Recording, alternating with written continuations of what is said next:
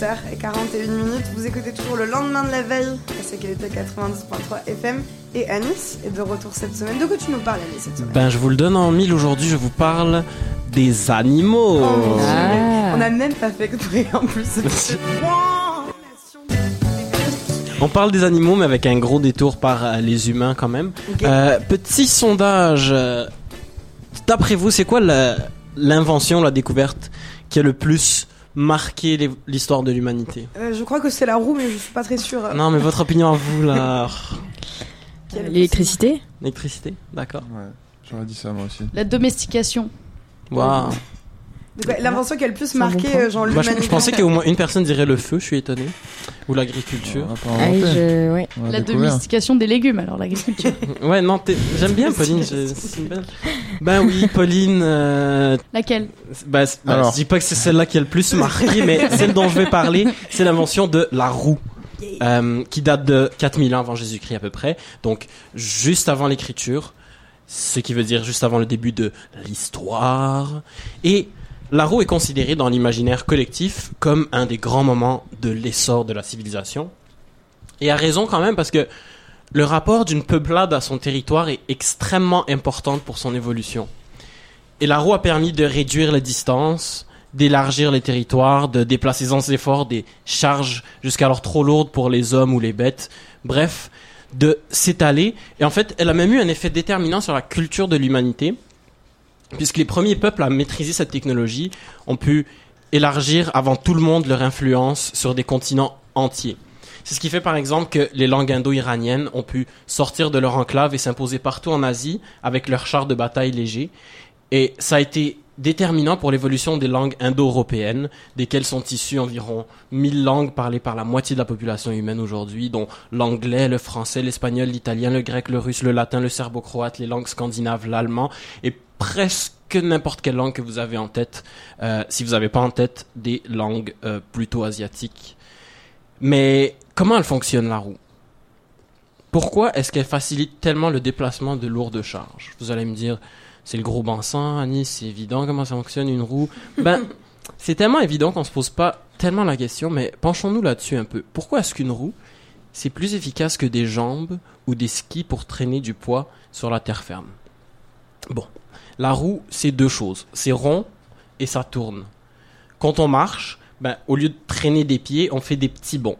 Chaque pas est un petit bond entre un point fixe et un autre, puis ça nous évite beaucoup de friction parce que on n'a pas besoin de traîner ses pieds par terre.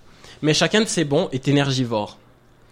Une roue, c'est circulaire, c'est une infinité de points collés ensemble pour former un cercle. C'est comme une multitude de pieds minuscules arrangés ensemble et en, en roulant, on passe d'un pied à l'autre. Et en quelque sorte, ce sont des pas qui deviennent tellement rapprochés, infiniment rapprochés, que les bonds énergivores qu'on fait en marchant finissent par disparaître.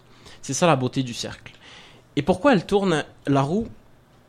Ben, D'abord un peu de terminologie. Euh, la roue est formée de deux cercles concentriques. On a à l'extérieur la jante qui roule sur le sol et à l'intérieur on a le moyeu qui tourne autour d'un axe. Si la roue ne tournait pas, ça deviendrait comme un ski, on la traînerait puis la friction serait énorme et augmenterait avec le poids de ce qui est déplacé. Avec la roue, cette friction-là, elle n'est pas carrément annulée, mais elle est déplacée. Au lieu que ça frotte au niveau de la jante, ça va frotter dans le moyeu. Imaginez par exemple que vous avez une roue qui a 1 mètre de circonférence au total, et au centre, elle aurait un moyeu de seulement 10 cm de circonférence. Ben, à chaque fois que vous parcourez, vous parcourez 10 mètres avec cette roue-là, ça vous fait 10 tours de roue, mais au lieu d'avoir 10 mètres de frottement, ben, ça, frotte, entre l'axe et le moyeu, qui sont des cercles 10 fois plus petits. C'est comme si vous parcouriez 10 fois moins de distance. Et en plus, même à distance égale, la friction à l'intérieur du moyeu est beaucoup moins importante à cause des matériaux qui sont utilisés. Les roues primitives étaient en bois et tournées autour d'un axe qui est en bois poli. Ça frotte pas mal, mais quand même moins que du bois sur de la roche ou de la terre. Et aujourd'hui, avec l'invention le perfectionnement des roulements à billes, ben, cette friction entre l'axe et le moyeu est presque réduite à zéro. En fait, tout est une question de réduire la résistance au minimum. Prenez les vélos, par exemple. Parce que vous savez bien que j'aime bien les vélos. Contrairement à ce qu'on comprend intuitivement, les vélos, ce sont pas des machines qui nous donnent de la vitesse. Le vélo ne produit aucune énergie cinétique. En fait, ce sont plutôt des machines qui nous ralentissent le moins possible. C'est quoi la différence entre votre vélo qui et les vélos à 15 000 euros du Tour de France? Ben, les vélos plus performants enlèvent de la résistance partout où c'est possible. Ils réduisent la friction avec l'air en étant plus aérodynamique. Ils réduisent les frictions entre les pièces avec des roulements céramiques et des systèmes de transmission dessinés au laser. Ils réduisent la résistance due à l'inertie en se faisant de plus en plus léger. Résultat, le record du monde de vitesse atteint sur euh, un vélo sur terrain plat est, tenez-vous bien, de 144 mmh. km heure. Sur terrain plat, c'est-à-dire qu'il n'y a pas de, descente où tu peux juste lâcher les pieds. Parce qu'avec la, avec la descente, c'est encore c'est 230 ou quelque chose comme ça. Bref, 144 km/h, c'est un exploit de Todd Reichett et de l'équipe Aérovélo. Ils ont fait ça en 2016 dans le désert du Nevada sur un vélo qui ressemble un peu à un suppositoire extraterrestre. 144 km/h, ça s'est fait sur un terrain plat et sans l'aide d'un moteur. Puis ce que ça veut dire, ça, c'est que quand on se débarrasse de tous les obstacles, l'énergie qu'on a dans nos jambes est suffisante à elle seule pour déplacer le poids de notre corps à 144 km/h. Et pourtant, l'être humain le plus rapide du monde, Usain Bolt, un coureur presque parfait, n'a jamais dépassé les 44 km/h. Pourquoi? Parce que les jambes et les pattes, c'est mal conçu. C'est inefficace, c'est compliqué, ça plie, ça cogne par terre, ça bondit vers le haut à chaque pas, c'est plein de mouvements inutiles, ça frotte, ça chauffe. Pourquoi tout ce gaspillage d'énergie? On sait bien à quel point la vitesse est un avantage énorme pour la survie d'une proie ou d'un prédateur. Alors, pourquoi la nature, avec toute l'ingéniosité et la créativité immense dont elle a fait preuve en tant que designer, n'a jamais inventé la roue? Le biologiste Richard Dawkins s'est intéressé à cette question euh, et y a répondu dans un papier qu'il a écrit pour le Sunday Times en 1996. Et ses conclusions ont été reprises par Vsauce. Je ne sais pas si vous connaissez Vsauce. C'est euh, un vlog de vulgarisation scientifique sur YouTube fait par Michael Stevens. Bah, voici ce qu'ils nous apprennent sur le sujet. D'abord, est-ce que c'est vrai que la roue n'existe pas dans la nature? L'araignée dame blanche dans le désert de Namibie, quand elle veut échapper à un prédateur, elle se met en boule, puis elle se laisse rouler en bas de la dune, et elle peut faire jusqu'à 44 tours par seconde sans même se taper de migraine. On dirait moi en gueule de bois, quoi. Dans la colline antique, là. mais au parc antique, on faisait ça quand j'étais petit, on, se roulait jusqu'en bas de la côte, mais par contre, pas plus de deux fois parce que...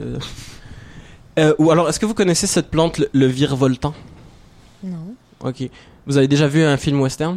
Ouais. Bon, ben vous connaissez. Ah. Vous savez les petites boules de foin là quand il y a du suspense. ouais, exactement. ben ça, c'est pas une boule de foin en fait, c'est une plante à part entière qui, ah, quand elle est mûre, se détache de ses racines et part en migration avec le vent pour disséminer ses graines partout. Ça s'appelle le virevoltant ou tumbleweed en anglais.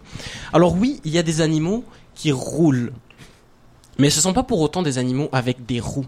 Si on définit la roue, faudrait que ce soit une partie de la machine et pas la machine au complet, qui tourne autour d'un axe et qui soit capable de faire un nombre indéfini de tours dans la même direction sans avoir à se recrinquer en revenant dans le sens inverse. Oui, techniquement, ça existe dans la nature, à un endroit. C'est le fonctionnement des flagelles de certaines bactéries qui tournent pour leur permettre de se déplacer. Mais à part ces bactéries, dans les espèces plus grosses, euh, aucune n'en possède. Il y a plusieurs raisons à ça qui vous seront révélés dans 3 minutes après une petite pause musicale. Puisqu'on parle de rouler, une incontournable musique de road trip par les indémodables Creedence Clearwater Revival.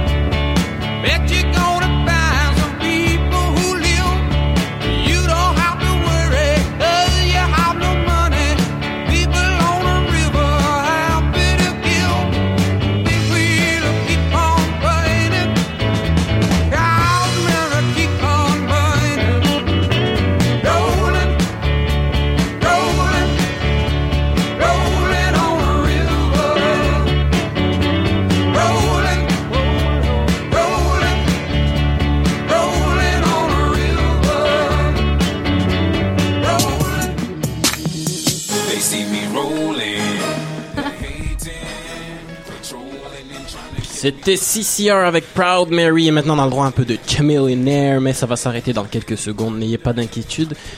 Juste avant, on était en train de parler de la roue, on expliquait en quoi c'est une invention géniale et on se demandait pourquoi la nature, qui a tellement d'avance sur nos technologies, n'en est pas venue à inventer la roue au cours de ces centaines de millions d'années d'évolution. La première raison de ça, toujours selon Richard Dawkins, ce sont des difficultés purement techniques. Quand on fait pousser des organes, il faut créer des canaux entre eux et le reste du corps pour permettre de faire passer les nerfs, les nutriments et l'information. Or, la jante et le moyeu sont obligés d'être deux pièces séparées pour que la roue puisse tourner indéfiniment sans arracher les ligaments, les nerfs et les vaisseaux sanguins. Une voiture ou un vélo ne font pas pousser leur roue. La roue est fabriquée séparément puis assemblée. Donc les matériaux arrivent de l'extérieur. C'est différent pour l'animal chez lequel toutes les parties du corps doivent communiquer entre elles pour être nourries et fabriquées. Pour contourner ce problème de transmission des nutriments, l'espèce aurait pu fabriquer la roue avec de la matière morte, comme par exemple la kératine qui constitue la majeure partie de nos cheveux et de nos ongles.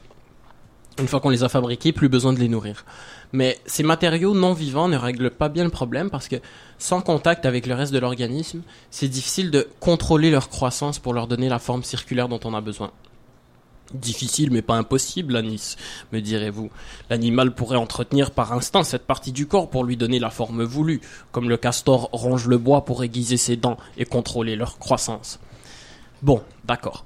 Une autre raison alors vient du processus même de l'évolution des espèces, qui se fait à force de petites mutations et de tout petits changements qui s'additionnent. Et chacune de ces euh, mutations doit avantager la survie et la reproduction d'un individu pour avoir plus de chances de se maintenir. Donc, une belle roue ronde n'apparaît pas sur l'animal du jour au lendemain, et en attendant, les petites évolutions qui mèneraient jusqu'à cette roue ne sont d'aucune utilité. Euh, le premier morceau de roue tout carré, tout moche, tout mini va pas durer longtemps. C'est tout le contraire des pattes parce qu'une nageoire qui s'allonge de plus en plus pour donner les pattes du cheval des millions d'années plus tard a gagné en performance à chaque centimètre de plus qu'elle obtenait. Mais ce genre d'obstacle évolutif peut aussi être contourné. Si vous en voulez un exemple, documentez-vous sur l'évolution des yeux du homard. Euh, et évitez les sites créationnistes qui s'en servent pour décrédibiliser la théorie de l'évolution. Vous n'irez pas loin avec ça. Non, la vraie raison principale pour laquelle il n'y a pas de roue dans la nature, c'est que pour exister, la roue a d'abord besoin d'une autre invention, la route. Regardez autour de vous, les murs, les tables, les chaises, les couloirs, les poteaux, tout ce qui est fait par des mains humaines tend vers l'horizontalité et la verticalité, les angles droits et les lignes droites. Et la ligne droite, c'est l'environnement parfait pour qu'une roue soit heureuse. Mais la nature n'est pas faite de lignes droites, elle est fractale. On parle de structure fractale quand une forme complexe est obtenue par la reproduction dans une échelle de plus en plus petite de la même forme de base. Prenez par exemple un triangle.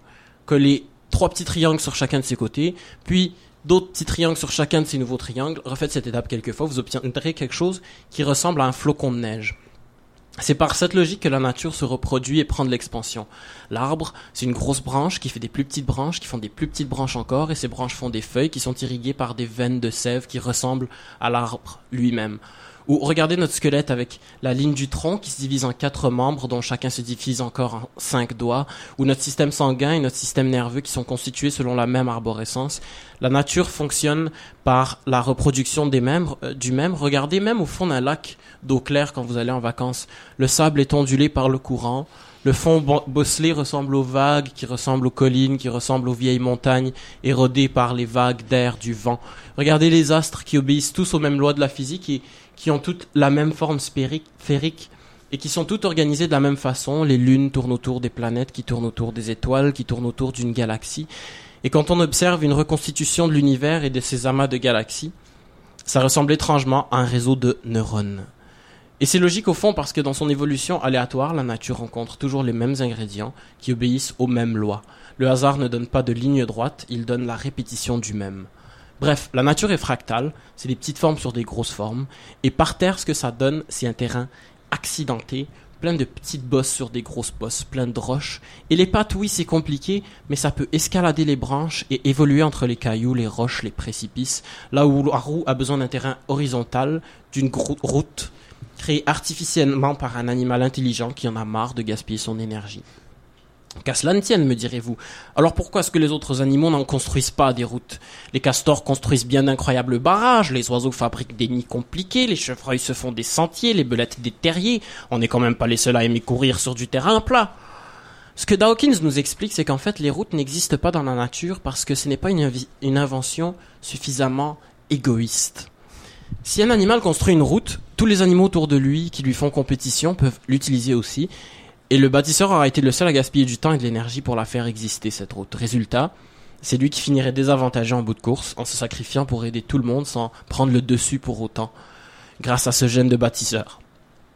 L'être humain, en se regroupant en sociétés complexes et populeuses, a pu dépasser ce problème. Ses membres peuvent se spécialiser et coopérer pour faire chacun une partie du travail, tout en profitant du fruit du travail des autres. Et c'est ce qui nous rend presque unique par rapport au reste du règne animal, avec peut-être les fourmis, les abeilles les termites. C'est ça, la société.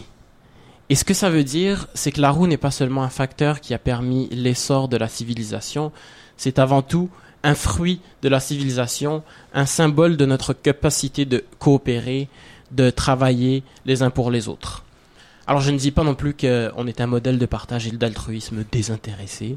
Si on est capable de coopérer pour fabriquer, aplatir le monde à notre convenance et aussi au détriment des autres espèces, et on coopère souvent comme une tribu qui est en compétition contre toutes les autres. Mais que voulez-vous, comme dit Pauline Bézina, on a les défauts de ses qualités.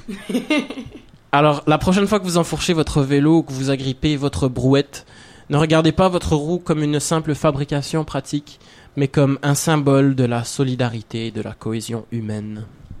Merci beaucoup Anis pour cette chronique sur la roue. J'espère que vous avez appris autant de choses que moi. Il est 7h59 minutes. C'est déjà la fin de la première heure du lendemain de la veille. Vous êtes sur CKT, ici Pauline Ferrari. On est bien, c'est le matin, on est tranquille.